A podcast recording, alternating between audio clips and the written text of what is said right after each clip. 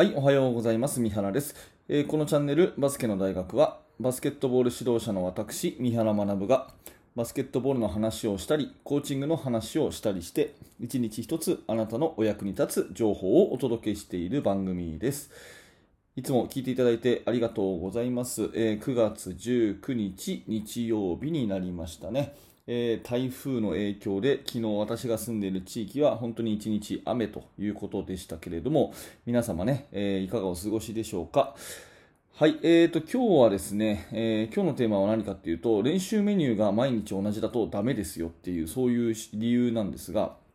うんと、まあ、結論から言うといつものように3つ、えー考えていくとですね1つ目はですね、えー練習メニューが毎日同じだと,、えーと怪我が増える。ということですね。怪我が増える。で2つ目は、えー興味が持てないと。興味が持てなくなるということですね。それから3つ目は神経が鍛えられないということです、えーもう1回言いますね、えー練習メニューが毎日同じだとすると怪我が増える。興味が続かない。そして神経が鍛えられないというこのま3つなんですね、えーまあそういうふうに言われるとまあ確かになというふうにちょっと思っていただける人もいると思うし逆にねうんまあいや一緒の練習メニューだからこそ身につくものもあるよというような、え考えの方もいると思うんですね、えーまあ、これはどっちが正解とかっていうんじゃなくて、えーその時その時によると、それまたはそのチームにもよるし、えーその子供たちの状況にもよるので、まあ、一概に正解とは言えないんですけど、私がね、今日この練習メニュー、毎日同じはやっぱり良くないよっていう話をしようと思ったのは、えー昨日、ね、ある人の話を聞いたからなんですね。えーでそれは何かっていうとですね昨日スポーツを止めるなっていう団体が、まあ、あってですねご存知の方もいるかと思うんですがあの、まあ、コロナ禍になって、まあ、早2年ぐらい経ちますよねで、うんまあ、まだ2年経たないか1年半ぐらいか、えーとまあ、その学生スポーツが大きな打撃を受けていて、まあ、私もそうですけれども、ね、練習ができない大会がな,、ね、なくなる、ねえー試合は延期ということで学生スポーツがもう止まってしまうということが、まあ、コロナによって起こっていると。でそれをいろんな形でですね、えーサポートしようと支援をしようというね一般社団法人スポーツを止めるなという、まあ、そういう団体があるんですねで、まあ、その団体がですね昨日オンライン、えーなんていうのかな、えーセミナーっていうかね、えーいろんな著名な方をお呼びしてですね、まあ、Zoom で、えー対談をいろんなテーマで対談をするというものをですねオンラインでま視聴できるし、えーそれからあのアーカイブも残ってるんでそれをね、えーまあ、今日でも今でもね見ることができるというようなオンラインイベントをやったんですね。で私も、えーそれにですねあの本当に視聴者として、え参加していろんな話を聞いたんですけれども、まあ、その中でね一つテーマで部活動の、まあ、未来みたいなね部活動の未来というようなテーマの話がありました。でそこで日本の部活の常識は世界では非常識みたいなそういう、まあ、日本とですね世界のその部活動の比較みたいな話になってですね。でそこで、えー、と佐藤浩一さんというですねアスレチックトレーナーですかね。佐藤浩一さんという方が登壇されてたんですね。で佐藤浩市さんは、まあ、バスケット界ではかなり有名な方じゃないかなと思っていて今はあの日本バスケットボール協会の専属のスタッフでいらっしゃるのかな、えーまあ、いわゆる日本代表のチームいろんな年代の日本代表のチームに帯同をしてですね、えー選手のコンディショニングを整える、えースペシャリストということで,、えーでその日本協会の専属になる前はですね、えー確かワシントン・ウィザーズとかミネソタ・ティンバーウルブスですね、まあ、NBA のチームのトレーナーをやってたという方で佐藤浩一さんですね。でその方がまあ、当然アメリカのその事情にも精通していてで今は日本のね、えーそういうトップでやっているトレーナーという立場で日本のバスケットと,、えー、と海外のバスケット、まあ、バスケットというか部活ですね。部活のその比較みたいな話をされててそれがすごいね面白かったんです私としては。うん、でね、ここからがその今日のテーマに関わることなんですけれども、もう練習メニューが毎日同じっていうようなところなんですが、もう日本の部活動っていうのは基本的にね、バスケット部だったらバスケット部、野球部だったら野球部、ね、柔道部だったら柔道部、もう何でもそうですけど、基本的に365日ずっとそれをやってると、ね、いうことだったり、あと子供の頃からですね、小さい頃からこの競技っていうのをやったらずっとそのままやってると。いうのがまあ日本の特徴だったということですね。まあ、確かに私もですねバスケットボール小学校5年で始めてから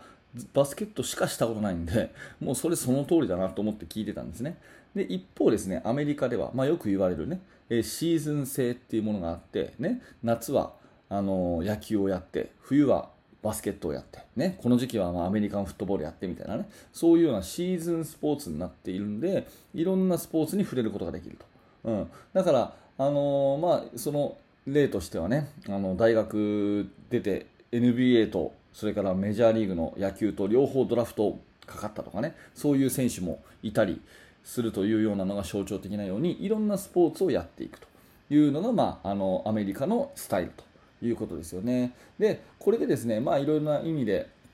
あのー、ね、日本の場合は、まあ、練習しすぎだとかですねそういう問題もあったんだけども逆に僕初めて、ね、知ったのはねアメリカとかがここ数年どちらかっていうとその日本の真似をしてですね、うん、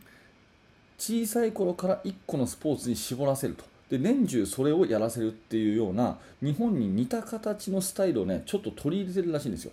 どうやら。ね。まあ小学校の時にこの子はバスケットって言ったらバスケットばっかりやらせると。でシーズン関係なく1年中バスケットやらせるというような早期早めの専門家うん、早くに絞り込むっていうことをやった方が強くなるんじゃないかっていうことで、えー、ここ10年ぐらいアメリカでそういう動きがね強まってるらしいんですよ、まあ、要はシーズン制じゃなくてもうずっとやってる日本の、まああのー、良くも悪くもですね日本のようなスタイルを小さい頃から子供の頃からそれ一本に絞って年中やるっていうことをやり始めたらしいんですね。うん、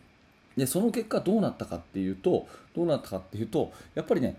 あんまり良くなかったんじゃねえかっていう結論に達してるらしいんですよ今、うん、アメリカのスポーツ界がね、うん、でその理由がですねやっぱり怪我が増えたということ。それからバーンアウト、ね、もう精神的なバーンアウト。もう僕は野球はやらないとかね、えー、大きくなったらもうバスケットやらないとかっていうような精神的なバーンアウトだったりとかあとはやっぱりその技術の伸びとかそういうものもあんまりね、えー、目覚ましい変化はなかったということでだから同じ同じことをずっとやってるっていうのはですね、えー、やっぱり怪我が増えて興味が減ってそれから神経を鍛えるっていう意味でもあんまり効果はないと。いうことが分かってきたらしいんですね。だからやっぱり、えー、自分たちが昔からやってたシーズン制ってやっぱりいいものだったよねみたいな結論に今また巡り巡ってあの戻ってるっていう話をね佐藤浩市さんがされていてこれすごいねなんか面白い話だなと思うんですね。で1日の練習にそのを落とし込んでもやっぱ同じことが言えると思ってて毎日毎日同じ練習をするとですねやっぱり特定の、関節とかに負荷がかかる。だから怪我が増えるし、ね、興味は減ってくるし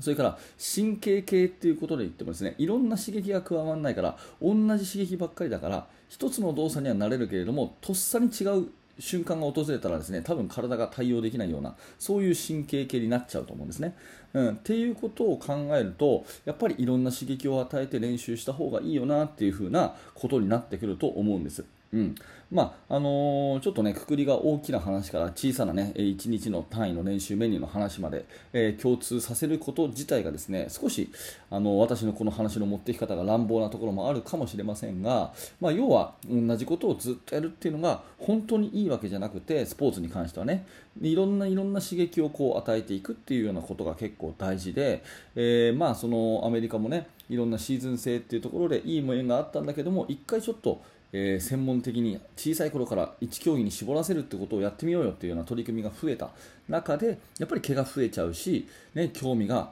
持たなくなっちゃうし、えー、神経系もあんまり鍛えられなかったよねっていうような結論に達しつつあるというようなこういうね、えー、まあ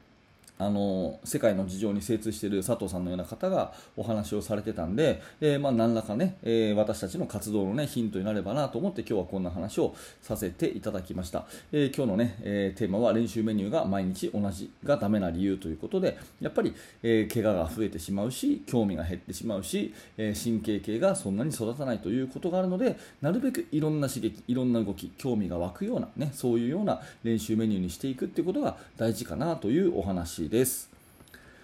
はい、ありがとうございました。えー、このチャンネルバスケの大学は毎朝バスケットボールやコーチングのお話をしております。面白かった、興味が持てたという方がいればですね、えー、ぜひチャンネル登録、ポッドキャストのフォローよろしくお願いいたします。えー、そして現在ですね、えー、指導者の方向けに無料のメルマガも、えー、やっております。メールアドレスだけでチーム作りについての、えお勉強ができるお話をメールでお届けしますので、えぜひぜひご登録ください。